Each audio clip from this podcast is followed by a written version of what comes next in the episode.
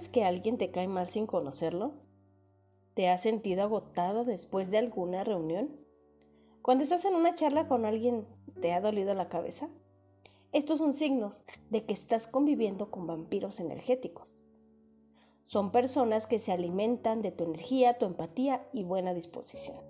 Aquí te voy a decir cuáles son los tipos de vampiros energéticos, cómo identificarlos y cómo librarse de ellos.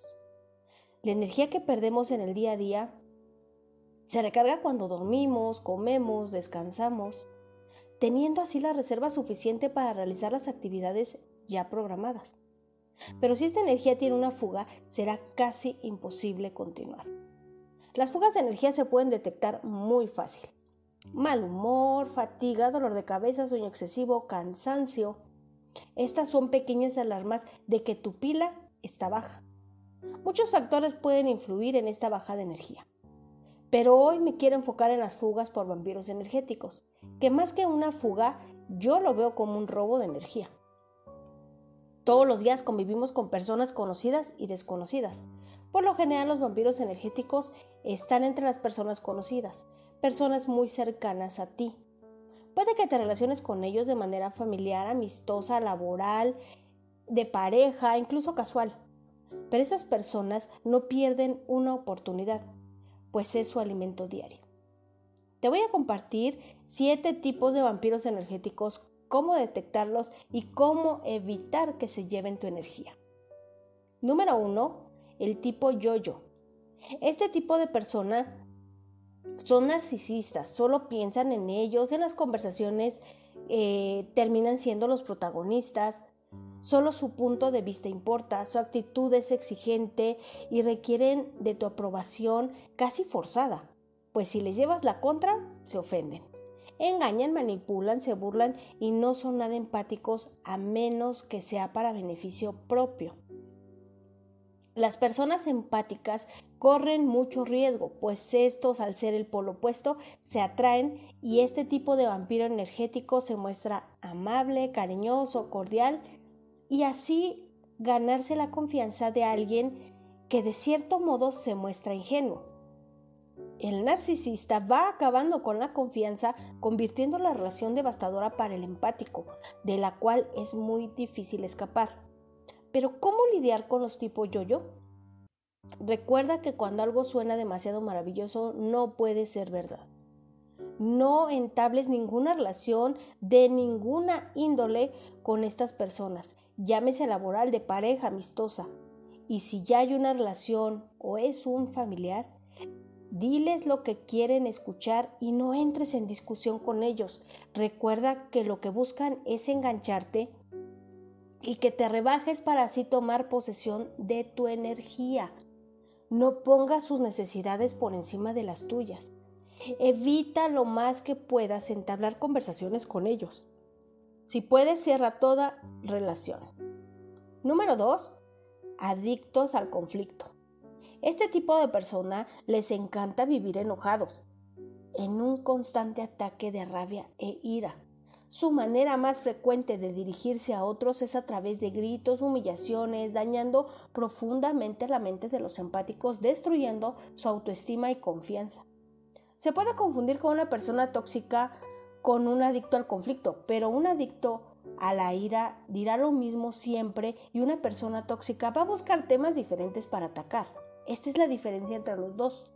Un adicto a la ira vive en un constante discutir y su voz nunca baja el volumen, imponiendo sobre los demás y creyendo que lo respetan por su manera de hablar o dirigirse. Hace a los demás responsables de su actitud y jamás se va a victimizar. ¿Cómo lidiar con los adictos a la ira? No respondas a su nivel, o sea, con gritos. Mantén la calma, es importante tener paciencia y no caer en el juego hazle saber que lo escuchaste. Para una discusión se requieren mínimo de dos, así que date la vuelta y vete, aclarando que cuando esté dispuesto a hablar, tú estarás dispuesto a escuchar. Número 3. La víctima. Personas que no se responsabiliza por lo que pasa en su vida, que a través eh, del tiempo, bueno, pues van vulnerándose y quieren jalar a las personas empáticas Culpan a todos de los que les pasa, siempre tienen una respuesta para justificarse, buscan la ayuda, pero condicionan. Cambia siempre de parecer poniendo pretextos, haciendo que la relación sea cada vez más frustrante. Pero ¿cómo lidiar con ellos? Hay que poner límites, no permitir el chantaje ni creer en todos sus sufrimientos poner en tela de juicio sus palabras antes de confiar. Recordemos que cada cosa será condicionada a su nivel de victimez. No prestarse como paño de lágrimas. Serán las mismas quejas una y otra vez y dirán muchas cosas repetidas. Y tú jamás le podrás dar solución. Con ellos hay que aprender a decir que no. Número 4 el dramático. Estas personas suelen exagerar lo sucedido. La hipocresía es su pan de cada día. Viven indignados por los dramas de otros y opinan de cada cosa que pasa a su alrededor, no estando conformes con nada. Llamar la atención de otros es su prioridad. Hacen hasta lo imposible porque el mundo gira en su entorno y sus berrinches, sus necesidades, no les importa si estropean los planes de otros con tal de salirse con la suya inventan cosas que no pasaron, enfermedades o dicen cosas de una manera tan exagerada que solo ellos creen sus fantasías. ¿Cómo lidiar con una persona exagerada o dramática? No reacciones de manera incrédula. Solo harás que se mantengan en una posición aferrada a sus ideas. Lograrán sacarte de tus casillas. Mantén la calma, escucha solo hasta donde creas que es cortés. No te enganches en sus historias discutiendo sus sentimientos ante lo ocurrido. Realmente no quieren saber cómo se sienten. No intentes resolverles los problemas. Aléjate. Número 5. El tipo ejemplar. Personas muy críticas y perfeccionistas, las cuales lo saben todo y jamás se van a equivocar. El ejemplo de persona en todos los roles de la vida estas personas siempre se imponen ante la opinión o experiencia de otros. Ellos siempre tienen tanta experiencia en tanta cantidad de temas que lo que tú digas u opines es poco relevante. Si de tomar decisiones se trata, ellos siempre tienen la mejor opción. Hacen sentir a otros atacados, infelices, inadecuados, inferiores, incapaces. Manipulan cada cosa a su beneficio, pues nunca nada será suficiente para ellos. Las críticas hacia otros son hirientes y despectivas. No saben trabajar en equipo. ¿Cómo lidiar con esas personas perfeccionistas? Nunca crea sus críticas ni te tomes tan a pecho sus opiniones. Toma lo que realmente te pueda servir y desecha lo demás. Analiza su postura respecto a la tuya y no caigas en el juego del poder. No te impongas, defiende tu opinión con serenidad e inteligencia. Si es posible, mejor aléjate. Solo ellos están en competencia. Número 6. El hablador. Sus conversaciones siempre son en torno a su persona. Se expresan de una manera muy exagerada con ademanes y gesticulaciones muy marcadas. El tono de su voz muy alto y las risas o llantos son escandalosos. Incluso un simple bostezo lo convierten en un rugido de oso se acercan físicamente demasiado a otras personas, son charlatanes, se inventan historias de sacrificio y ayuda con su especialidad. Hacen que hacen y no hacen nada. Parece que las palabras y el aire nunca se les termina a la hora de entablar una conversación con ellos. Alejan a las personas empáticas, creen que al hablar demasiado y en la manera en que lo hacen es atractivo y seductor, pero provocan lo contrario. Su imaginación no tiene límites.